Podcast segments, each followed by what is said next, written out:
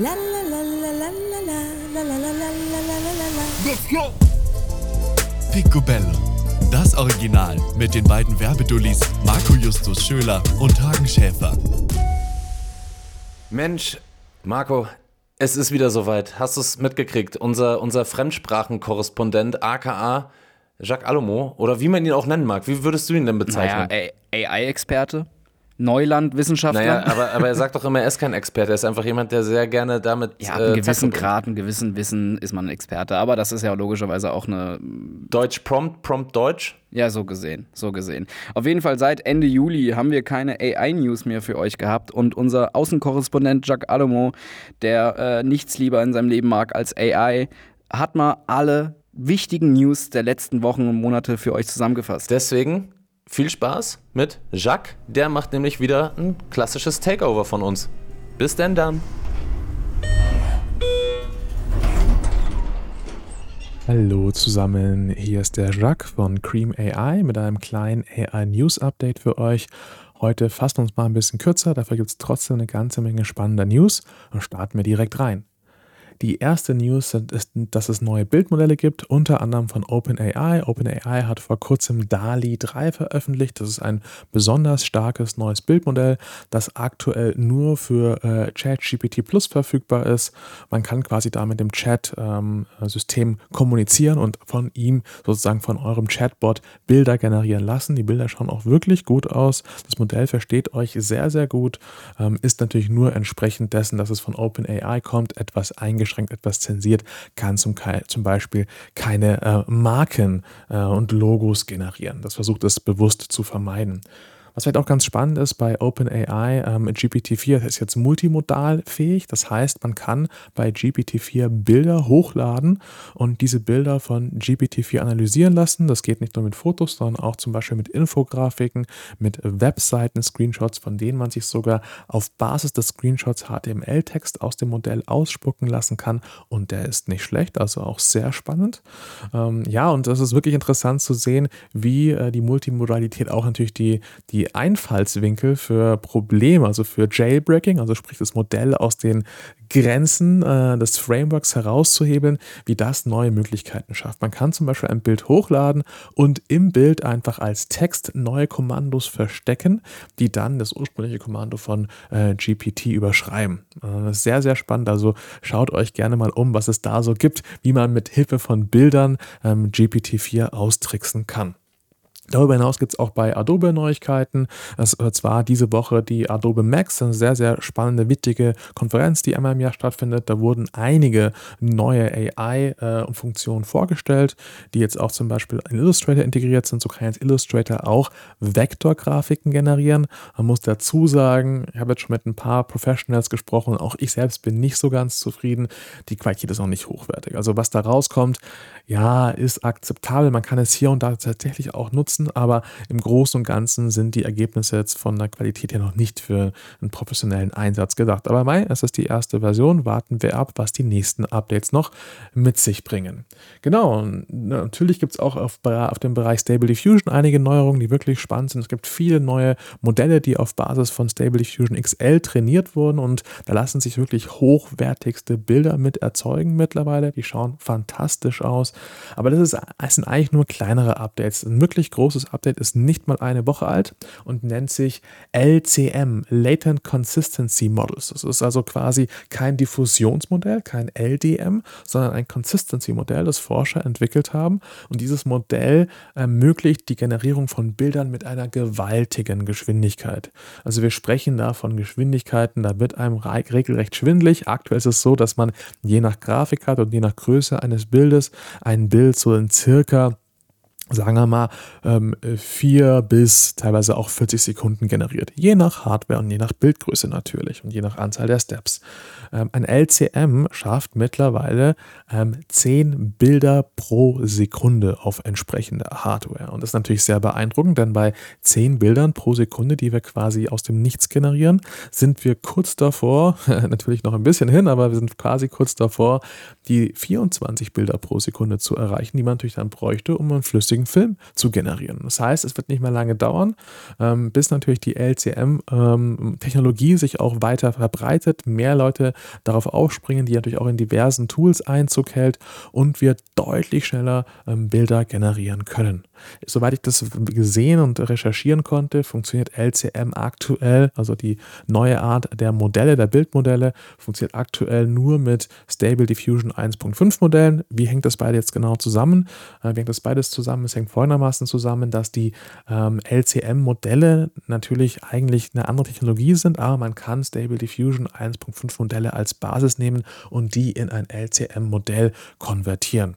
Also sehr, sehr spannend. Natürlich eben eine alte Technologie, also ein alter Stand, äh, nicht die neuen Stable Diffusion XL, sondern die alten 1.5 Modelle, aber immerhin spannend, dass man damit eben jetzt 10 Bilder pro Sekunde generieren kann auf ausreichend starker Hardware. Ja, und ein weiteres Thema, das gerade so in den letzten Wochen natürlich nochmal richtig starke Wellen geschlagen hat, ist, das, ist der Begriff der Agenten. Was ist eigentlich ein Agent? Ein äh, Agent sozusagen, ein Agent GPT ist letztendlich eine Art äh, GPT-4-Modell, ähm, das quasi ähm, gezielt durch einen äh, Prompt darauf äh, geeicht wurde, bestimmte Aufgaben im Rahmen der eigenen Rolle auszuführen. Ähm, ihr sprecht ja gerne mal mit GPT-4 und gibt ihm einzelne Prompts, äh, gibt ihm quasi einzelne Aufgaben Aufträge, einzelne Nachrichten. Was wäre aber, wenn äh, dieser, dieses GPT-4-System autonom agieren könnte und autonom auf Basis eines Systemprompts, der ihm einen Grundcharakter, eine, äh, ein Grundverständnis für die eigene Aufgabe und natürlich auch innerhalb des eigenen Arbeitsbereiches gewisse Kontakte zu anderen Modellen, äh, zu anderen Agenten ermöglicht, wenn man einen Agenten so prompten würde.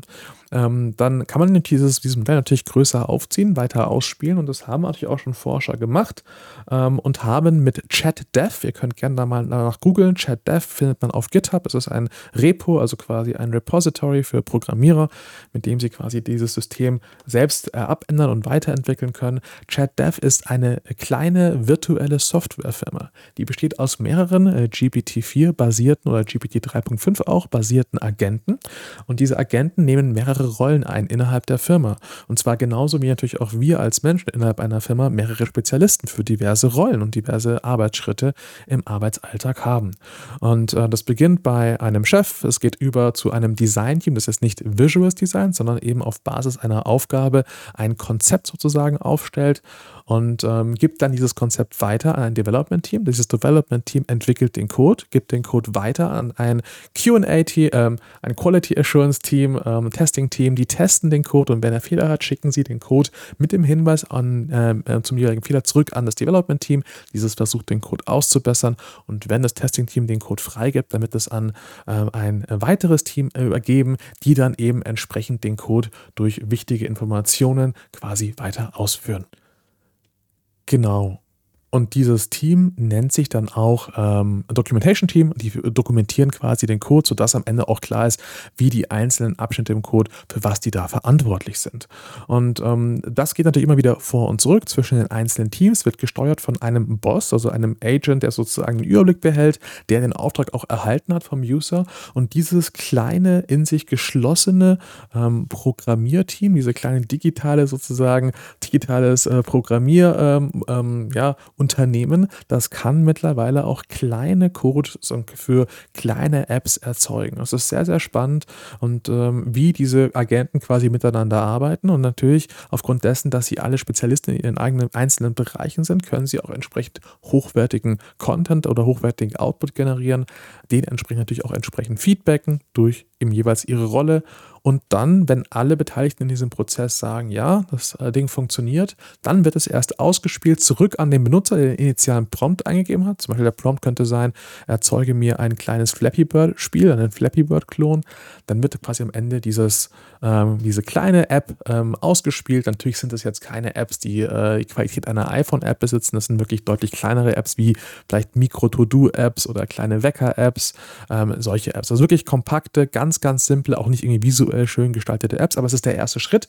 Und diese kleinen Apps, die kosten, je nachdem, welches ähm, Sprachmodell man nimmt, je nachdem, wie aufwendig natürlich auch die jeweilige App ist, kosten den Benutzer nur zwischen, ähm, ich glaube, 4 und 20 Cent. Also es ist überschaubar, äh, was man da an, ähm, an Kosten erzeugt, wenn man quasi diese Agenten für sich arbeiten lässt. Und am Ende muss man sagen, natürlich können die Agenten nicht nur ähm, Apps programmieren. Theoretisch könnten sie auch an anderen Konzepten arbeiten und andere Dinge quasi ausarbeiten auf Basis eines einzigen Satzes als Auftrags, der eben von der ersten, von dem ersten Agenten quasi ähm, äh, weiter ausgeführt, ähm, optimiert und dann als Briefing an die jeweiligen weiteren Kollegen in diesem digitalen Team übergeben wird. Also es ist ein extrem spannendes Thema, ähm, sehr, sehr interessant, wo das hingehen wird. Fakt ist auf jeden Fall, anscheinend arbeiten diese AI-Modelle in dem Sinne am besten, wenn sie quasi unsere echte Welt replizieren, wenn man quasi versucht, einfach die Art und Weise, wie wir auch in Unternehmen arbeiten, ähm, auf die AI-Modelle und auf deren Interaktion untereinander zu übertragen. Ja, ähm, ich würde jetzt damit abschließen, vielleicht noch eine kleine Sache, die ganz spannend ist, auch für euch zu wissen. Ihr könnt mal nach dem Begriff Gaussian Splatting suchen. Klingt komisch, ist aber sehr, sehr spannend. Um was geht es bei Gaussian Splatting? Es ist eine neue Technologie, die es ermöglicht, Nerves, ähm, also durch Bilder oder durch Videos erstellte 3D-Modelle noch besser in einer noch höheren Qualität darzustellen. Und das sind wirklich große Steps, die da mit Gaussian Splatting in den letzten Wochen gemacht wurden. Ähm, für alle, die vielleicht nicht wissen, was ein Nerve ist, ein Nerve ähm, ist ein 3D-Modell, ähm, ist, ist das System, das ein 3D-Modell auf Basis von mehreren Fotos oder Videosequenzen erzeugen kann, die sich zum Beispiel in einem Raum bewegen oder einen Raum ablichten oder ein Objekt ablichten in einem Raum. Und wenn man quasi dieses Objekt aus mehreren Blickwinkeln abrichten kann, zum Beispiel in Form von 5 bis 50 Fotos, dann bekommt man diese Fotos natürlich einzeln, äh, wirft die in ein Nerve-Modell ein und das Nerve-Modell erstellt aus diesen einzelnen Fotos ähm, dann ein 3D-Modell des jeweiligen Raumes oder des jeweiligen Objektes. Da gab es bisher immer so ein paar Schwächen in der Qualität und Gaussian Splatting Marketing als nächster technologischer Schritt ähm, bereinigt das äh, buchstäblich. Auch visuell werden da diese 3D-Modelle bereinigt und die Qualität, die da rauskommt, ist wirklich atemberaubend und eröffnet ganz neue spannende Möglichkeiten. Da reicht es auch mal einfach auf äh, YouTube zu gehen, dort ein bisschen zu Google zu suchen und äh, mal den Begriff Gaussian Splatting einzugeben. Da kommen wirklich spannende neue Ergebnisse raus. Ja, das war es von meiner Seite. Wenn ihr selbst mal noch ein bisschen einfach experimentieren wollt und auch mal ausprobieren wollt, wie es so ist, mit äh, GPT-4 zu arbeiten, wie es so ist, mit ähm, ähm, Bildmodellen zu arbeiten, dann könnt ihr es gerne mit unserem Tool Cream AI machen. Klickt einfach auf die Webseite signup.creamai.de und tragt euch dort gerne ein. Wir lassen immer neue User in kleinen Wellen auf die Plattform. Äh, da könnt ihr euch gerne einfach mal kostenlos austoben, ein bisschen mit GPT-4 und natürlich auch mit ähm, ähm, ähm, Stable Diffusion XL arbeiten. Damit wünsche ich euch einen schönen Tag. Ähm, viel Spaß beim Recherchieren und Ausprobieren der diversen AI-Tools und wir hören uns bald das nächste Mal beim nächsten AI News Update. Mein Name ist Jacques und bis bald. Ciao, ciao.